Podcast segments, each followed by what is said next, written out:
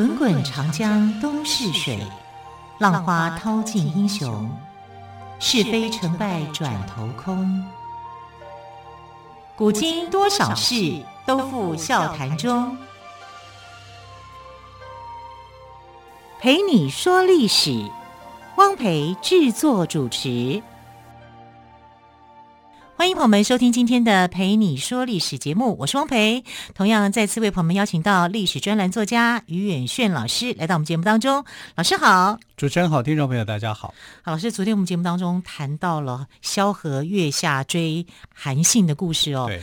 那么，但是韩信呢，最后还是死，我觉得他死的让我觉得有点难过哎。我不服。对，对我觉得有点悲怆的感觉。为为什么他的结局会发展到这样子？他是一个这么棒的一个一个战将。呃，首先就要讲说他跟随的对象是不是他真的是值得一生追随的？嗯、那其实刘邦不是这种人。刘邦在他还没有当上皇帝之前，可能就是一个豁达大度的人啊，这可能没有问题。可是当他的职位改变的时候，我们常常讲就是说，呃。一个人的职位身份改变以后，他的脑袋也跟着变，嗯、本来就是这样子，他就真的变了啊！所以你当你只是一个平凡的庭长的时候，在那个时代，你可能只是过着一个浑浑噩噩的日子。可是你当了皇帝以后啊，哎，天下所有都是他做主，他喜欢去打仗，喜欢怎么样？就是说他自己有一些想法，就慢慢的跟过去是不一样，他已经不再是你所认识的那个刘邦了。啊，所以当他当韩信以为说自己登坛拜将大将军，啊，对方很礼遇我，我很感激你有知遇之恩，把我从一个小兵拔擢到这里来，这个是极开玩笑，这个是不得了的。你想想看，从一个呃士官兵的一个士官的身份，突然之间变成了五星上将，哎，那不得了啊，是不是？这已经是太破格的录用了。可是这种破格录用。为的是什么？为的是要赚取你为他去卖命，卖命。嗯、对，你一定为他卖命，为我效忠，为我效劳。对，但你要记得，为我打天下。你打完天下之后，你还是要继续为我卖命。嗯、你要呈现，而且你要记得哦，天下是我的，对，不是你的，你不可以去有任何的染指。嗯哼，所以你做的任何一个东西，都会被他视为说你想要跟他争天下。假设你要说你是治理齐国，或者是治理治理楚国，因为它是封国制，你对老百姓太好，那皇帝会怎么想？你对老百姓那么好干嘛？你想当皇帝吗？对不对？啊，就会有这样的一个想法就产生了。就皇帝的解读是你在笼络人心，是啊，所以呢，我们看他的身份。他从一个小兵变成大将军，然后打完胜仗以后呢，封王，对不对？从原来的假齐王变成了真齐王啊，再从齐王变成了楚王。那不管是齐王或楚王，他的疆域都是大的啊，然后他的兵人人员他还是可以控制的。可是呢，从楚王变成了淮阴侯以后呢，他就是连封地他也去不了，因为他是淮阴人哈。然后你要到淮阴呢，他不让你去，他就留在京城干嘛？严加看管，所以他到哪里都去不了，他只能够在京城啊，在长安这个地方去东晃西晃，无所事事。然后无所事事的时候呢，他最受不了的一件事情是什么呢？就是在宫中听到有人讲。哎呀，我打仗的时候，我当年打仗的时候，我有多神勇，我功劳有多大？如果你是韩信，你们功劳哪一个比我大？没有比我大，每个人都吹牛，说自己功劳多大、多厉害，这不是很夸张、很奇怪的事情吗？所以他在宫中梗简直就是一种惩罚，因为他每天都听那些谎言。你们功劳再大，有比我大吗？你们觉得你们是什么？那我是什么啊？所以他在宫中不得人缘，因为因为已经是被打落的这种落水狗啊，没有人会再去亲近他。然后他自己也觉得，我跟你们这些人不屑为伍，因为他是萧何认定的国士无双，天底下找不到第二个人哎。结果你们在那边吹牛吹半天，啊，所以他在宫中，他当淮阴侯的时候，那是他最黯淡的时候。他当楚王的时候还没有哦，他从齐王被调到楚王的时候，就是从一个齐国的封地到楚国，楚国也是很大的，所以那个时候的百姓，楚地的百姓是非常欢迎这个韩信的，因为韩信功劳也很大，好，每个人都是非常欢迎他的。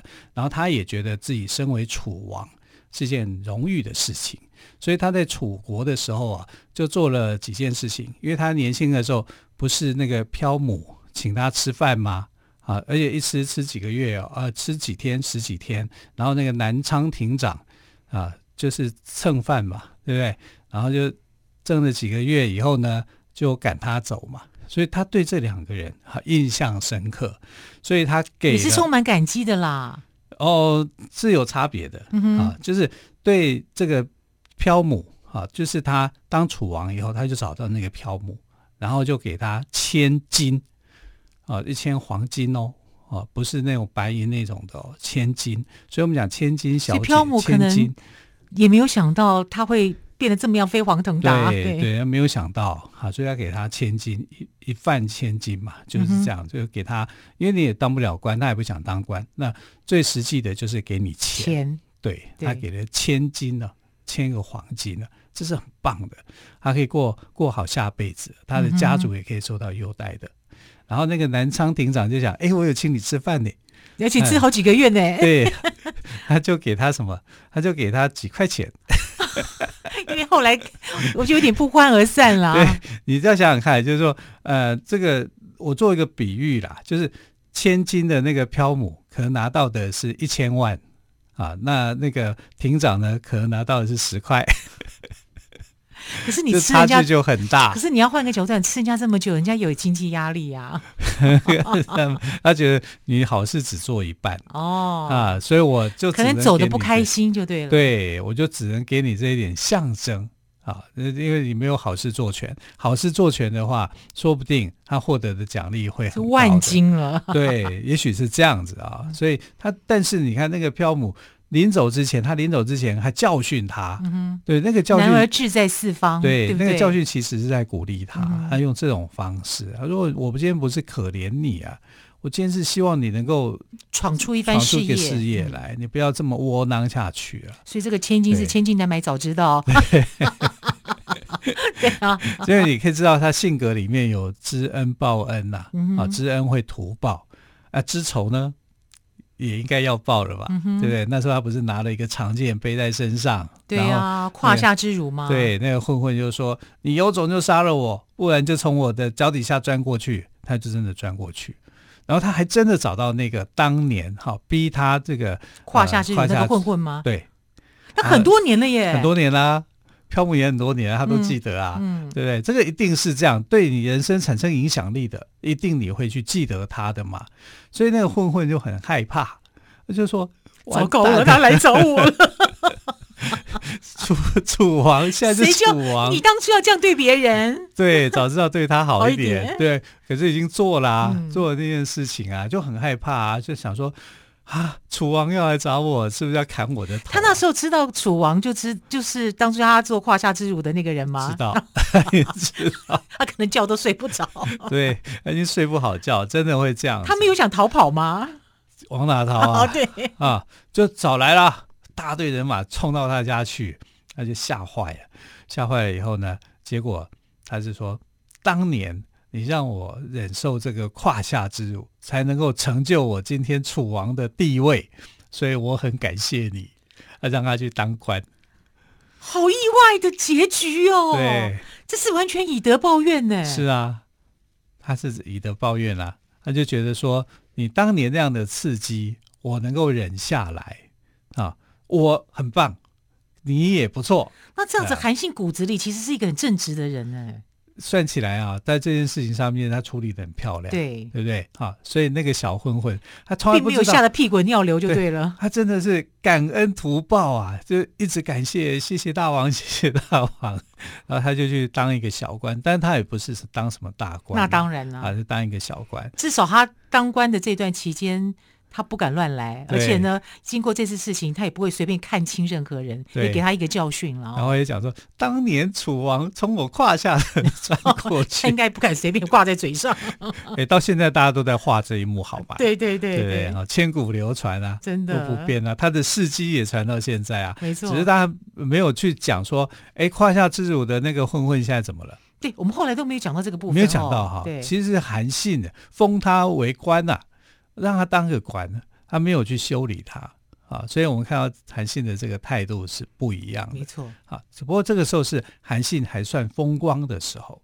那我们看韩信的风光，就是一路一路递减，从齐王、楚王到淮阴侯，淮阴侯是他人生最暗淡的时候，也是他最后的官位啊。所以呃，《史记》里面有《淮阴侯列传》。啊，就是讲的就是韩信的故事。故事对，那韩信为什么会称为淮阴侯呢？为什么被降级了？是一另外一个故事，另外一个原因。他的一个好朋友叫做钟离昧。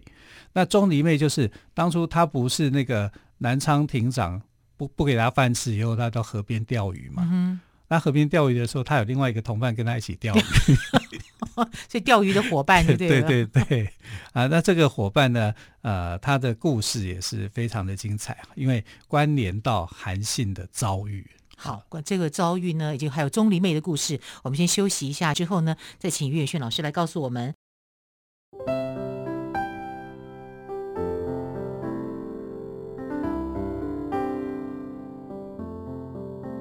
听见台北的声音，拥有颗热情的心，有爱与梦想的电，台北广播 FM 九三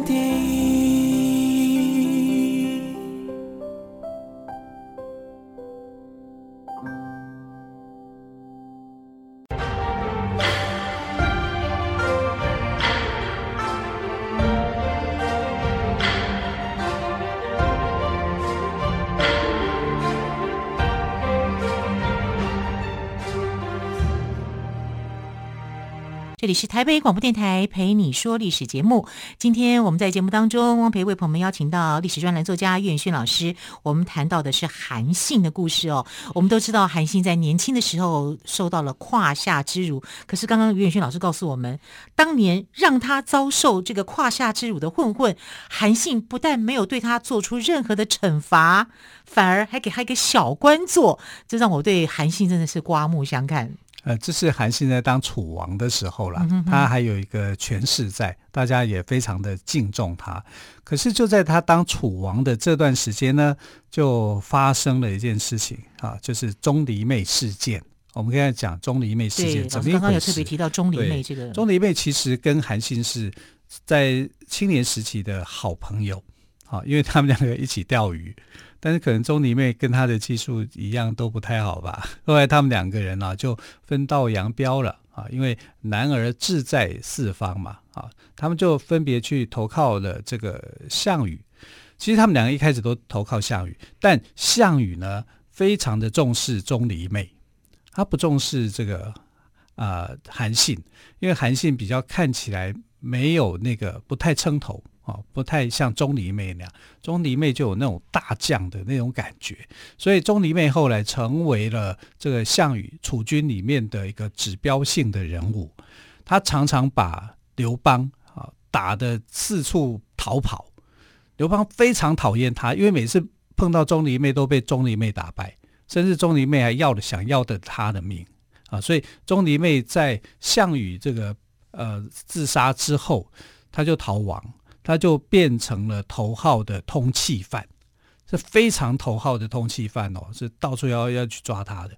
那钟离昧生平的好朋友是谁？就是韩信啊。所以这个时候他走投无路了，他怎么办？他就是要去投靠韩信，因为别的路他可能都走不通，但是韩信是他的好朋友，他这个时候也只能相信韩信。啊，所以他就去呃找楚王韩信，啊，希望他能够庇护他，啊，就让他能够啊、能够保护他就对了。那韩信也保护他，可是这个事情呢，你不可能保护太久的，一定会外露出去、泄露出去。那以韩信那个时候跟刘邦的关系，其实已经快变得不好了啊！已经刘邦已经在猜忌他了。那如果今天你收留了一个刘邦最讨厌的人，曾经想要杀掉刘邦的人，那刘邦会不会想说，你韩信你们是不是一起要干什么？你们想造反？对，对不对？你跟我的敌对头这样的紧密那样的结合，虽然你们是好朋友，可是你得做出选择，要不然我就认为你会叛变。所以其实刘邦那个时候带领的部队是想要去攻打楚国的。要去攻打这个韩信的，韩信那时候没什么兵了。你要去打他的话，就是刘邦这时候根本就不怕韩信，韩信是怕的。那这时候他必须要做决定，到底我要出卖我的好朋友，年少时候的好朋友呢，还是啊，我就跟这个刘邦，我们就干到底。那时候钟离昧就跟韩信讲说。如果像这样的一个情势，我觉得我们还有本钱，我们可以做号召，我们就来跟他对抗吧。那韩信没有一开始没有答应，他要再想一想。他想到最后的结果，就觉得他不太可能跟刘邦，邦对抗对抗。啊，他要的是这个钟离昧的人头，人头对，来跟这个刘邦请罪。也有一点输诚的感觉了。对，所以钟离昧那时候就非常的伤心啊。他觉得我最要好的朋友，怎么在这个事件上面是选择的是这样子？其实韩信有很多次的选择，他都选在那个错误点上。可能在那个时代里面就出现了一个新的三国，三国时代会来临啊。一个是项羽，一个是刘邦，一个是韩信。啊，可能变成三强鼎立的局面。结果这个三强鼎立的局面呢，项羽那时候派了一个说士叫蒯通啊，去让蒯通去说服他。啊，蒯通后来在史书上面来讲，哈，叫蒯通，其实他本名叫蒯彻，但因为跟汉武帝刘彻的那个名字哦，就是一样、呃、一样，所以避讳啊，啊，所以叫。蒯通。那蒯通这个人呢，他就跟他说了。一个关系就是说，如果你今天变成三强鼎立的话，你其实才是对你最有利的位置。那时候韩信也没有听进去啊，因为他认为你是项羽的说客嘛，你今天来目的是为了要扳倒刘邦才会这么说的嘛啊，所以他没有去相信这个蒯通的结果。那后来呢，在这个事件上面，就是钟离昧事件上面，他又做出了一个决定。这决定就是出卖自己的好朋友啊，来跟刘邦输城，所以钟离昧很伤心，非常难过。真的，那个时候，我觉得我可以体会钟离昧那种被朋友出卖的感觉。我希望跟你并肩作战，来对抗刘邦，结果你不愿意。可是你对我有恩，那我只好报答你，所以他就自杀。那自杀以后呢，他的人头就被放在一个盒子里面，啊，就呃献给了这个刘邦。但是刘邦有没有接受？刘邦接受，但他做的另外一个动作就是，你的楚王取消，变成淮阴侯，反而更降级了，更降级了。我没有杀你就已经很客气了，啊，你被降级为成为淮阴侯，然后就入京观察。啊，因为你不可以到你的呃淮阴侯淮阴地去就任，啊，就任这个侯爵的职位，你只能到长安城就近看管你。哇，这个韩信应该悔恨交加吧？很后悔，非常的后悔。他杀了他最好的朋友，对，也没有得到刘邦的信任，也没有得到的信任，刘邦更猜忌。嗯哼，你连好朋友都出卖，那你会不会出卖我？你看他的想法是这样子啊。结果他错失了两个机会，对，他错失了两个机会，嗯，一个是可以三国鼎立的机会，一个是有反攻的机会啊，就是说我可以造反，我还有能力可以造反。那你现在到被派去当淮阴侯，你在京城被监管的时候，你就一点能力就没有，因为手下连一个兵都没有啊，连一个兵都没有，你要做打什么仗呢？你就像是被人家玩弄在鼓掌当中嘛。所以淮阴侯那个时候，他就是非常的低调，低调再低调，啊，他什么活动他都不参与。你叫他去皇宫，他也不想去，他就说，我生病了，我不要去。哈，哎，可是为什么呃这个吕后还是把他给骗过去？哈，原因是当时有个陈豨啊，陈豨代王陈豨造反。那代王陈豨造反，为什么跟这个淮阴侯韩信有关联？其实他们两个人曾经有书信来往。啊，那就书古代的书信来往就会被当成是啊，你跟他之间有交情，你们来往有问题，所以一定要查办。那为什么他们会知道的？是因为这个韩信底下有一个官员啊，文书员啊，不是将领啊，不是将士啊，他犯错了，犯错了，结果被韩信给处罚了。但那个人呢，不爽，非常不高兴啊，就觉得。你凭什么处罚我？你在这个事情上面来讲，好，就怨恨他，然后他就跑去跟皇后告状，跟吕后告状，说韩信想要造反啊，他跟陈豨之间有往有往返的这个经验啊，他就反正就这一套就说出去了。他其实诬告，那诬告以后呢，吕后就想说，那我趁这机会就可以说你是造反的啊，因为刘邦那个时候呢出去打仗。啊，因为他要平定其他的造反力量，他就出去打仗了。他出去打仗，长安宫没人啊，皇宫里面没人啊，他就接到了这个造反的通报。好，他就去跟萧何商量，就说我们要怎么样才能够把韩信给骗过来？就是吕后去找萧何商量。对对，对，因为萧萧何其实是很聪明的嗯啊，嗯，然后又跟韩信关系又特别好。那萧何这时候其实也很挣扎。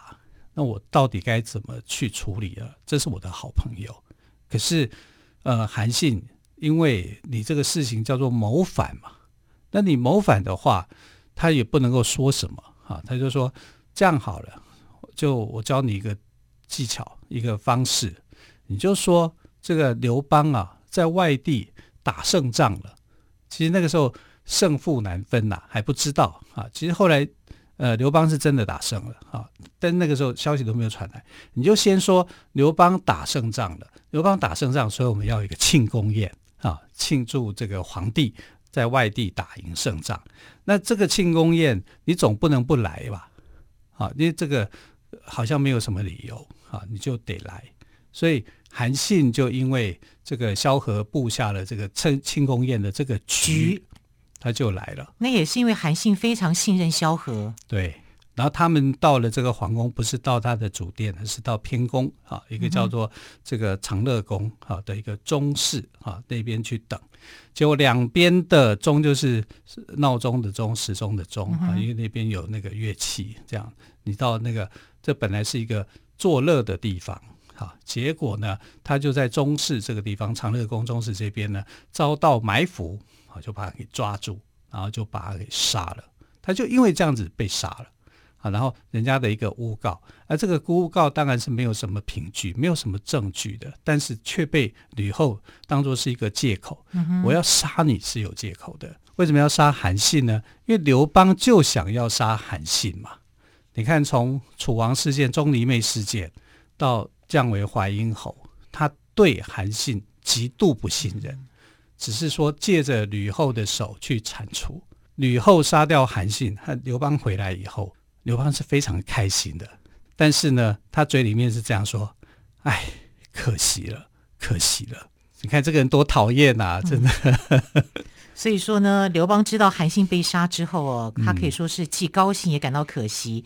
那韩信呢，虽然是吕后所杀，但是呢，一定是刘邦默许嘛？哦，那萧何呢，更因为骗出了韩信，被视为立下大功，而被封为相国。只是韩信呢，成也萧何，败也萧何，人生中的大喜大悲都是跟萧何有关。我们可以说是造化弄人哦。不过从这个故事当中，我只有几个字的感觉，就是飞鸟尽，良弓藏，听了很难过了。这个故事，非常谢谢岳轩老师今天跟我们讲韩信的故事。老师，谢谢喽，谢谢，谢谢，明天再会喽，拜拜。